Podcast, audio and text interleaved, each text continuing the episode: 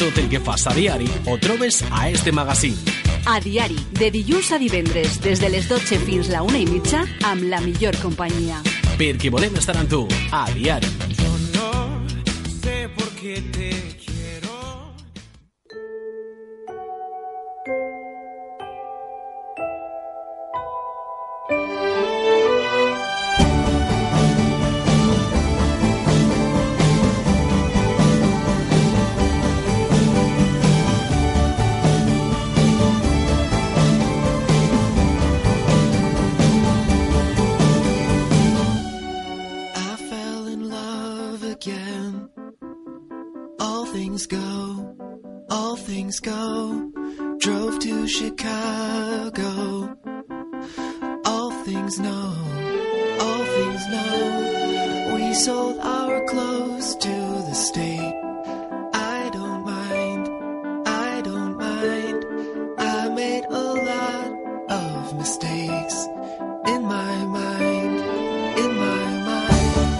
12 y media del mediodía de este lunes 20 de enero, un día que para muchos es el día más triste del año. ¿Y quién mejor que nuestra psicóloga Blanca Jorge para certificar o desmentir que exista el Blue Monday?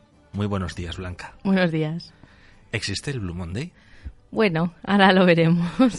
Oye, es que yo creo que ya se ha montado un negocio alrededor de, de esta jornada. Exactamente, ha sido más eso, o sea, una campaña ahí de marketing que se ha aprovechado, pero ahora veremos que no existe, no es cierto del todo, digamos. Digo, es que mm, he recibido un montón de correos que me invitaban a comprar para, de alguna forma, quitarme la tristeza. Exactamente, aparte es eso es que ahí se ve, digamos, esa parte de, pues eso, de publicidad o de, de tapar ese vacío supuestamente que tendríamos hoy de esa tristeza comprando. O sea, que ahí vemos que ya nos deja caer algo. Bueno, yo creo que nos pone más triste el tiempo que tenemos fuera Eso sí. que no que sea hoy el tercer lunes del año.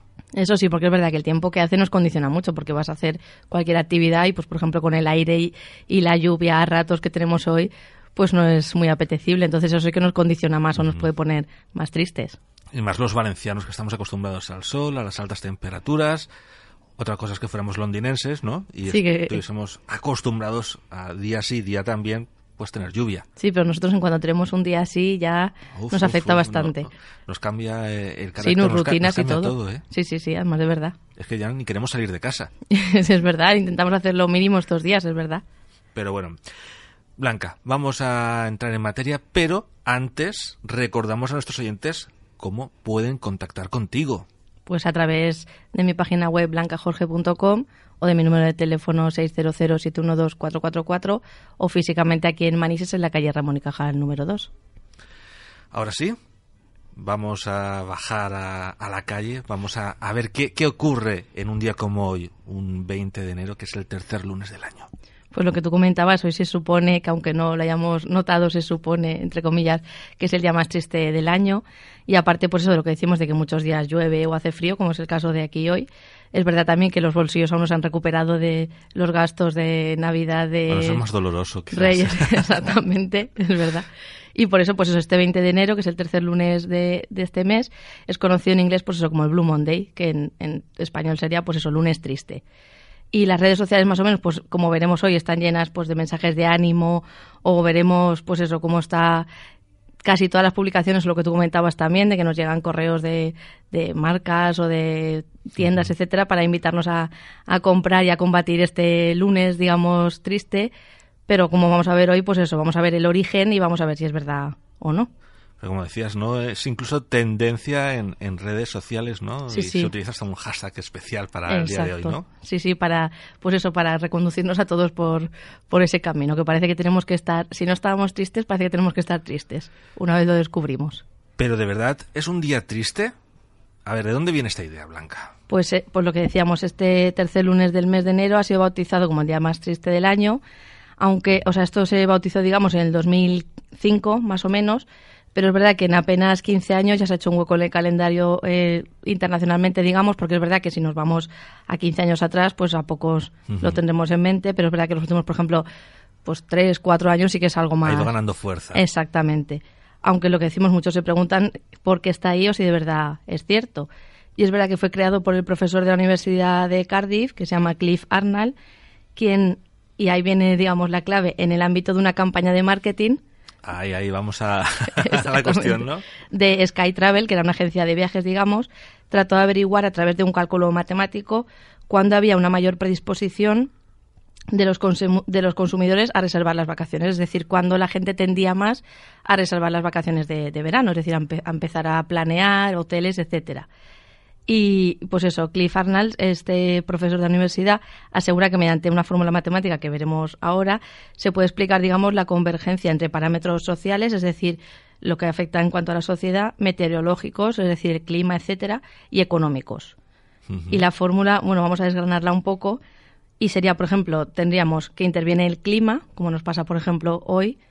Por ejemplo, pues eso, si es un día lluvioso, si hace aire, si hace frío, si hace sol, si hace Y a todo eso nos viene a la mente un paisaje de playa. Exactamente, claro, porque quieres huir de, de lo que está pasando hoy, digamos. También la- tendríamos otra, otra variable que sería la D, que son las deudas adquiridas durante el periodo navideño. Es decir, al final lo que hemos gastado en este periodo que acaba de pasar va a influir mucho en qué presupuesto, digamos, contamos para las vacaciones de verano, que son las más famosas. Quizás no puedo ir al Caribe, pero puedo ir a otro sitio de costa más cerquita, ¿no? De casa. Exactamente. Luego tendríamos la D minúscula, que, se- que sería el dinero que se cobra en enero, es decir, el sueldo que tenemos en enero. Luego tendríamos la T, que sería el tiempo transcurrido desde que ha acabado la Navidad, digamos.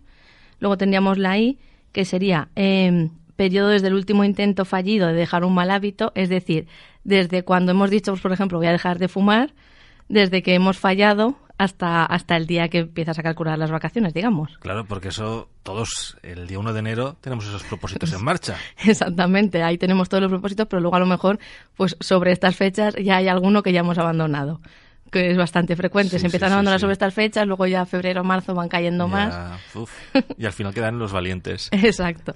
Luego tenemos la M, que serían las motivaciones, pues eso que me motiva a mí, dónde quiero ir, qué quiero ver, qué quiero conocer, digamos.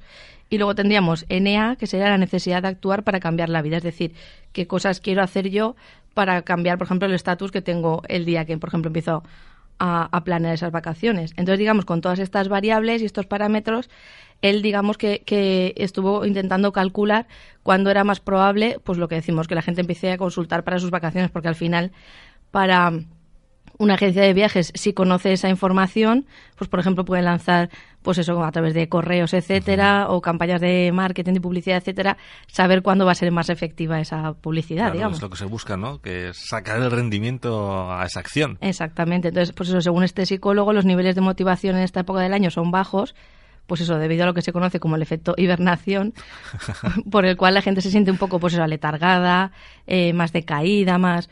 También es eso lo que, como, pues eso, vienes también de una época navideña en la que a lo mejor, pues, te has podido juntar con gente que a lo mejor ahora ya no vas a ver, o hemos tenido más, más presente la gente que ya no está, hemos tenido muchos días de vacaciones, etcétera, y claro, volver a la rutina, pues a veces no se lleva del todo bien.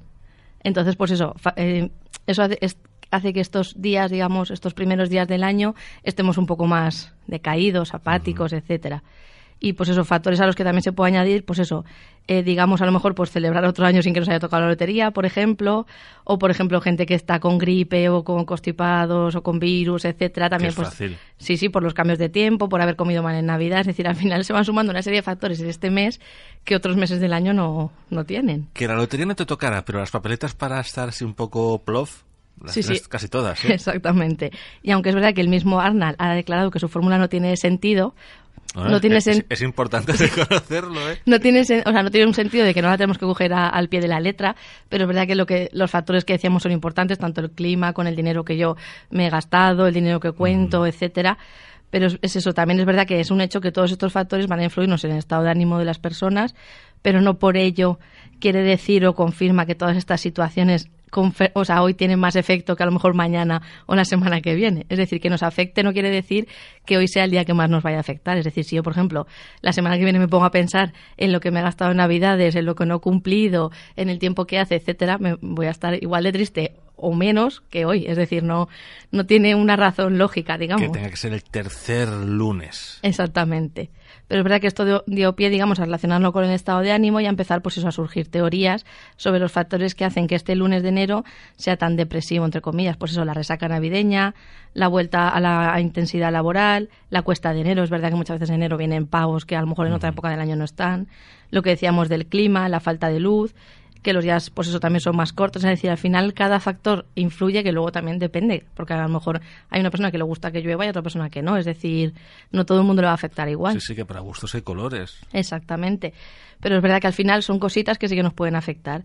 Y los expertos, digamos, han empezado a elaborar argumentos digamos teóricos para reforzar esta idea y casi siempre al final se vinculan pues eso al consumismo y a la necesidad de intentar conseguir esta felicidad cuando estamos tristes a través del gasto y de las compras. Es decir, pues eso, estoy triste, estoy decaído, etcétera, lo que tú dices, ya te llegan mensajes de, pues a lo mejor si compras eh, algo ya vas a estar un poco mejor, que al final es un poco a corto plazo, es decir, puedes encontrar cierta satisfacción, entre comillas, pero vas a estar igual al día siguiente. Yo es que creo que eso no me ha ocurrido otros años, o, no lo recordaba tan bien como este, pero sí que me ha llamado la atención, te digo, de, de descuentos, de pero si no ha sido una decena de, de correos invitándome a comprar de cosas muy diversas. Por eso te digo yo que ahí donde vemos que al final no es algo cierto, porque si de verdad este lunes triste, digamos, eh, le apoyasen de verdad teorías, estudios, etcétera, no lo tendríamos tan vinculado al marketing y al consumo. y... Es que es propio más del, del Black Friday. Exactamente. Continuando así con los símiles, ¿no? Sí, sí, sí, sí.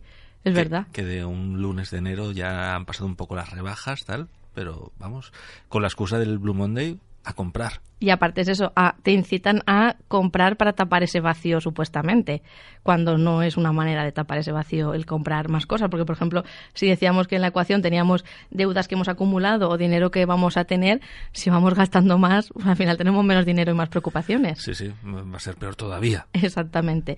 Pero es verdad, pues eso, que los sentimientos humanos no pueden ser predichos por ecuaciones como la que hemos comentado, como por ejemplo explicó una periodista de la BBC que era, es experta en mitos, digamos, y por este motivo no existe una fecha específica, digamos, para sentirnos más tristes. Las situaciones particulares de cada persona son las que van a determinar al final qué estado de ánimo tengo tanto hoy como mañana como la semana próxima.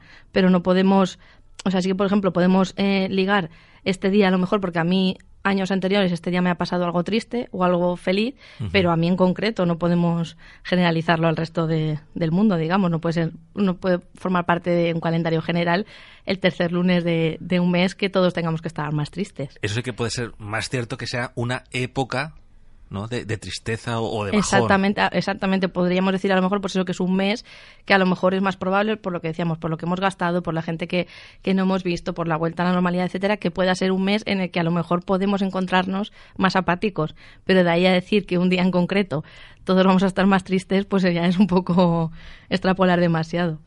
Y es verdad que, pues eso, que de acuerdo con el Centro Nacional de Información Biotecnológica existen, pues eso, fluctuaciones estacionales, es decir, pues eso, que según la estación o el mes o etcétera, sí que vamos a tener cambios de humor en, en nosotros.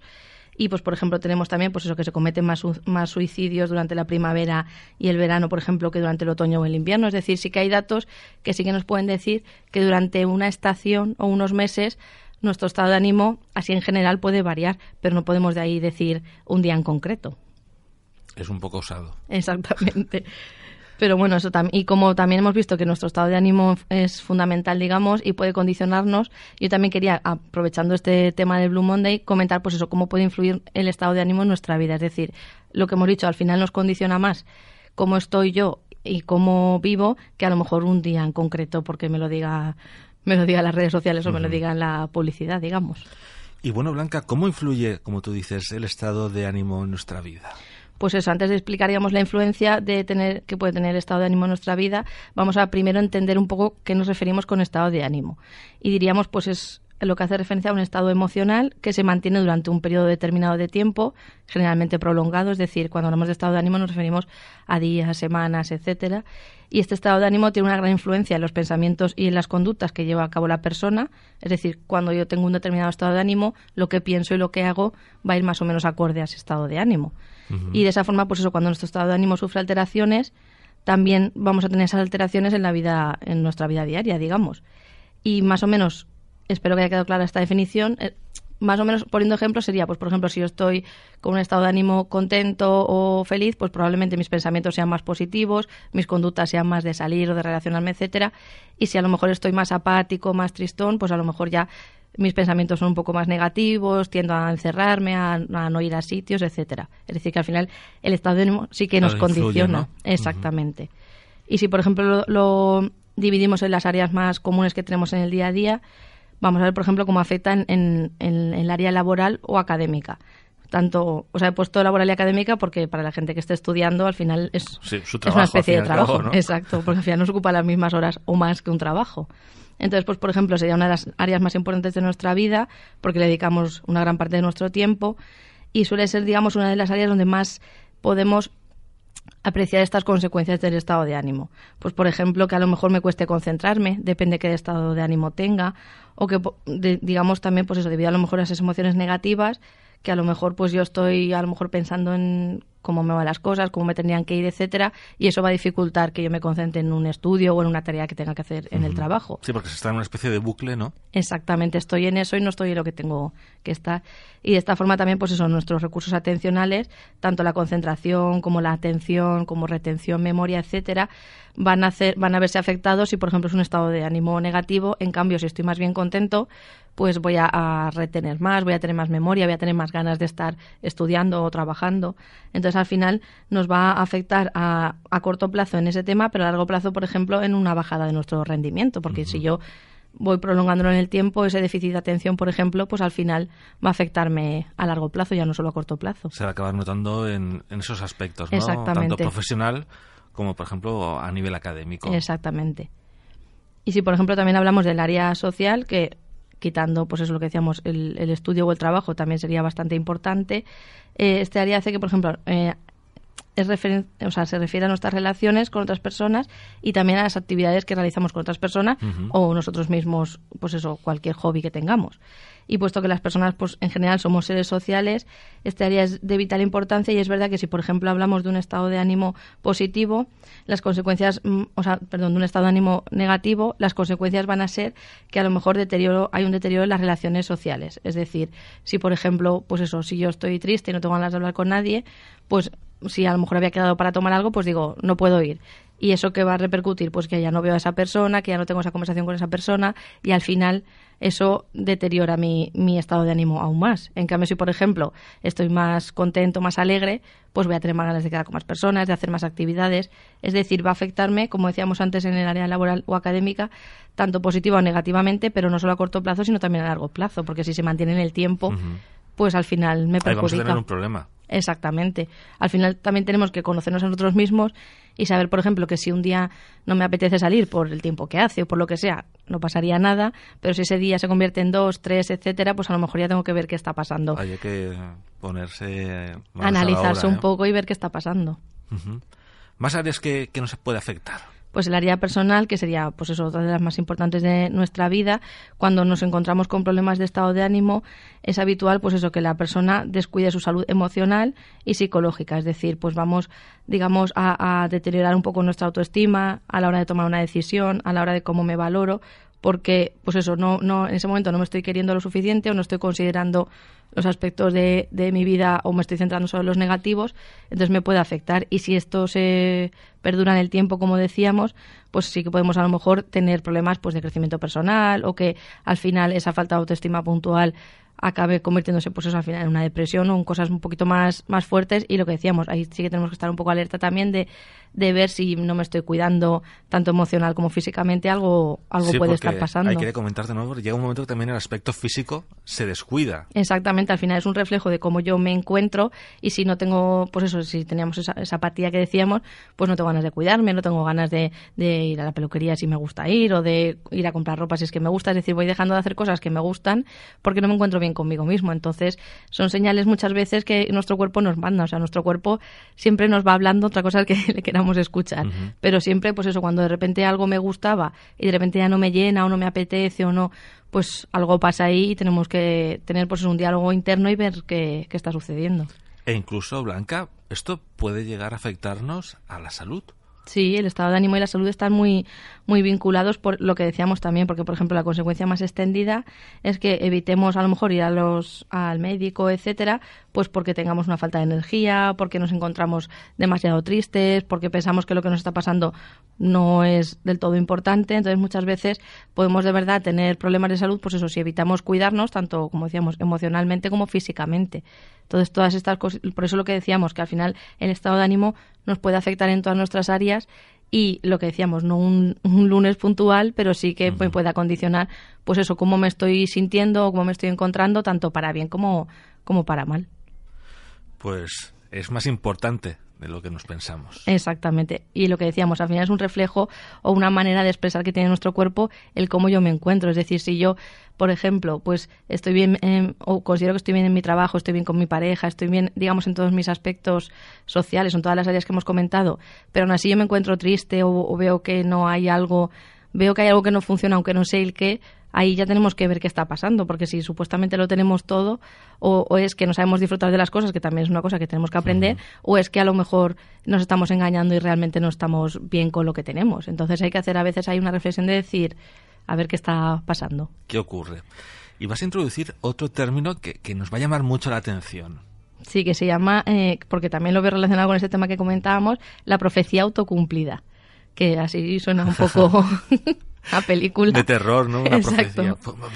Pero ahora vamos a ver un poquito, pues eso, que digamos que es un término que se utiliza mucho en psicología general y también en la vida diaria y hace referencia, digamos, al peso de nuestros propios eh, pensamientos. Es decir, sería, digamos, como una predicción que uno hace sobre su propia vida y uno mismo, y las decisiones que vamos tomando y la forma de interpretar, digamos, los hechos que van sucediendo. Y al final eso acaba convirtiéndose en, en esa profecía acaba convirtiéndose en algo real.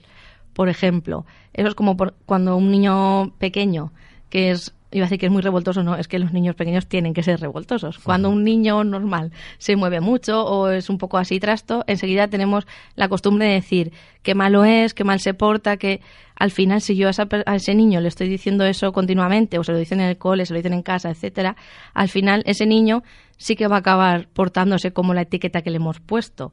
Es decir, si por ejemplo decimos que un niño es tímido en el cole, poniéndole la etiqueta de tímido, cuando a lo mejor ese niño vaya luego a hacer una actividad extraescolar, al final va a comportarse como un niño tímido, cuando a lo mejor no es tímido, simplemente es que a lo mejor no, no tiene habilidades sociales o que es callado y, ya está, pero al final cuando nos van poniendo esas etiquetas, sobre todo desde pequeños, al final se cumple eso que se supone que tenemos que hacer y tendemos a reaccionar como se supone que tenemos que reaccionar.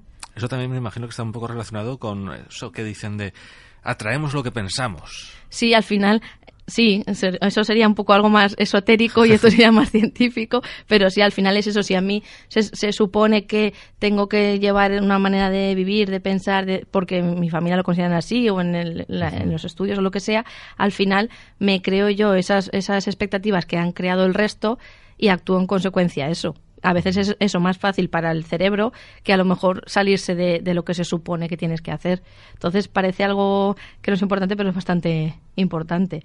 Y sobre todo, pues eso, se ha hablado bastante del efecto de estas profecías autocumplidas a lo largo de, de los años, pero es verdad que no ha sido hasta hace unos años que un sociólogo acuñó, digamos, este, este término y escribió pues eso, que la profecía que se autorrealiza es una definición falsa, digamos, de la situación que despierta un nuevo comportamiento, es decir, lo que decíamos, si al final se supone que tengo que comportarme de una determinada manera, aunque yo al final no quiera o no o no entre dentro de mis valores, depende también, todo esto depende de la manera de pensar de cada uno, de ser, etcétera, pero puede ser que sí que acabe comportándome así como se espera, aunque no al, al principio a mí me pareciese raro, digamos. ¿Y cómo afecta a nuestra vida esta profecía autocumplida? Pues siguiendo un poco con la definición que hemos dicho anteriormente, al final cada persona es verdad que es dueña de su propia profecía y de convertirla uno en real, pero vamos a ver, por ejemplo, un ejemplo para que nos ayude a entenderlo. Si, por ejemplo, uno se se enfrenta a una asignatura pensando que va a suspenderla, que nos ha pasado a todos. Es decir, tienes la típica asignatura que dices, con esto no puedo. Exactamente. Y aparte con esas palabras. Yo que doy clases particulares, a, muchos alumnos míos me dicen, es que yo con matemáticas no puedo. O yo con física y química no puedo. Y digo, a ver, no puedes si te faltasen conocimientos o capacidad intelectual, te faltan las manos, etcétera, no puedes. Digo, pero teniendo más o menos capacidad intelectual, teniendo a los profesores, teniendo libros, etcétera, es cuestión de ponerse. Pero es verdad que muchas veces pensamos, voy a suspender esta asignatura o yo no puedo con ella. ¿Qué vamos a hacer con eso? Pues ya no vamos a estudiar ni las mismas horas, ni le vamos a dedicar el, el mismo esfuerzo, ni los mismos recursos, porque pienso que yo voy a suspender esa asignatura. Entonces pienso que si le dedico recursos a- o tiempo, estoy quitando ese tiempo a otras asignaturas que sí que podrías aprobar. Entonces, digamos, ¿para qué lo decimos? ¿Para qué lo vamos a intentar si voy a suspender?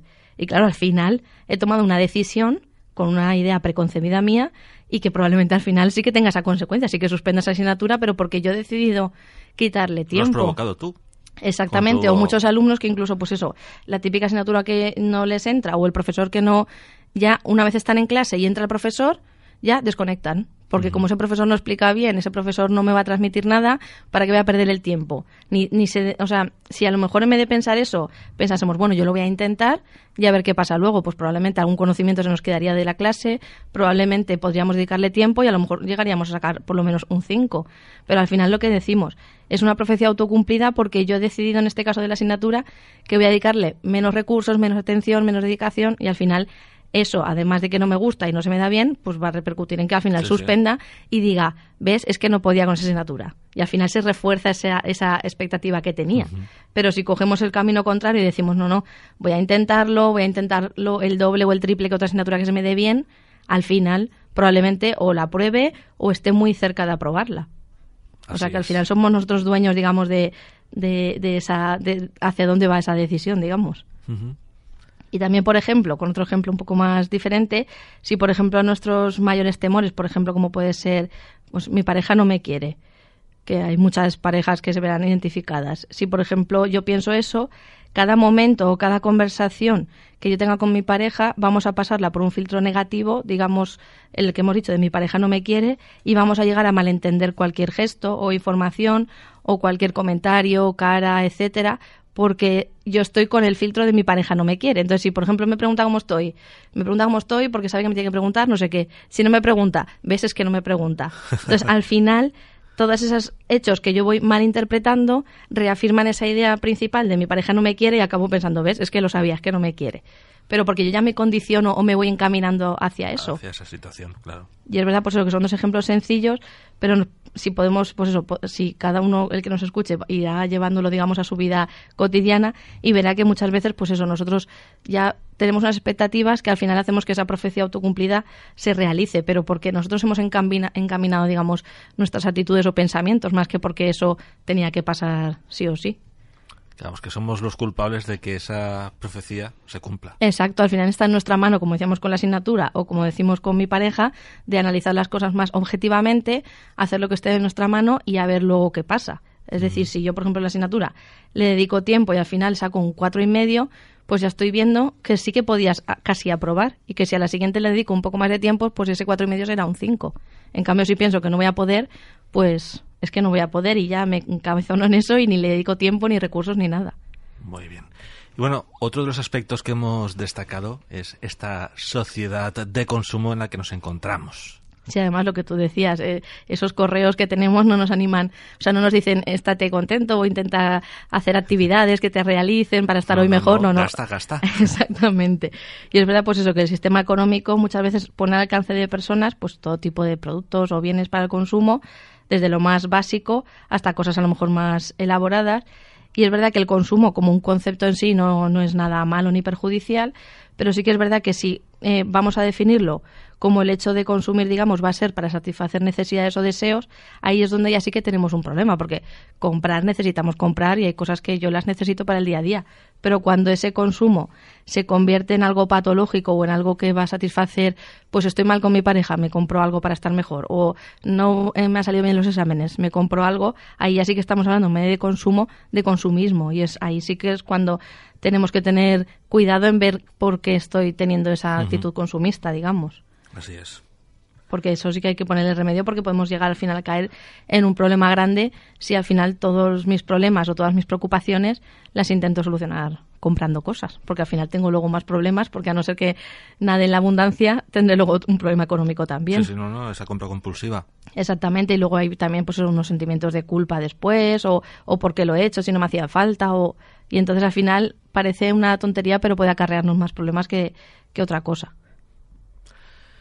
Más cosas que podemos decir sobre esta situación de, consumismo. Sí, pues eso, también lo que decíamos. Tenemos, por ejemplo, eh, la utilización del calificativo inmoderado, es decir, pues eso, co- cosas que a lo mejor no necesitamos y la- lo podemos o podemos encontrar la explicación con la siguiente pregunta: ¿Hasta qué punto yo necesito eso que estoy comprando o ese consumo que estoy teniendo es necesario? Es decir, todo aquello que se consume eh, realmente lo necesito.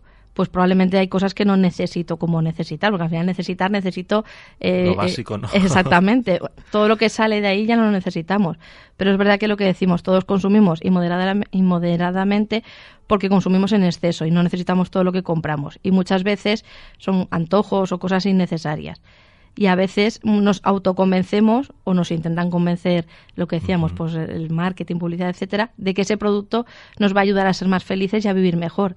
Y en ese sentido es donde tenemos que tener más cuidado. Es decir, si yo a lo mejor pues pienso, no necesitaba una silla, por ejemplo, para el ordenador, pero ahora que me la he comprado veo que al final pues estoy más cómodo porque paso muchas horas, vale, puedo no necesitar algo, pero luego sacarle una, utilidad, pero otra cosa es que, por ejemplo, yo no necesite algo y me intente yo mismo o me intente el, el resto de convencer de que con eso voy a ser más feliz, voy a tener menos pues eso, menos momentos de tristeza, voy a estar más, más plena, digamos, y ahí ya, ya sí que tenemos que ir con, con cuidado porque no es lo mismo.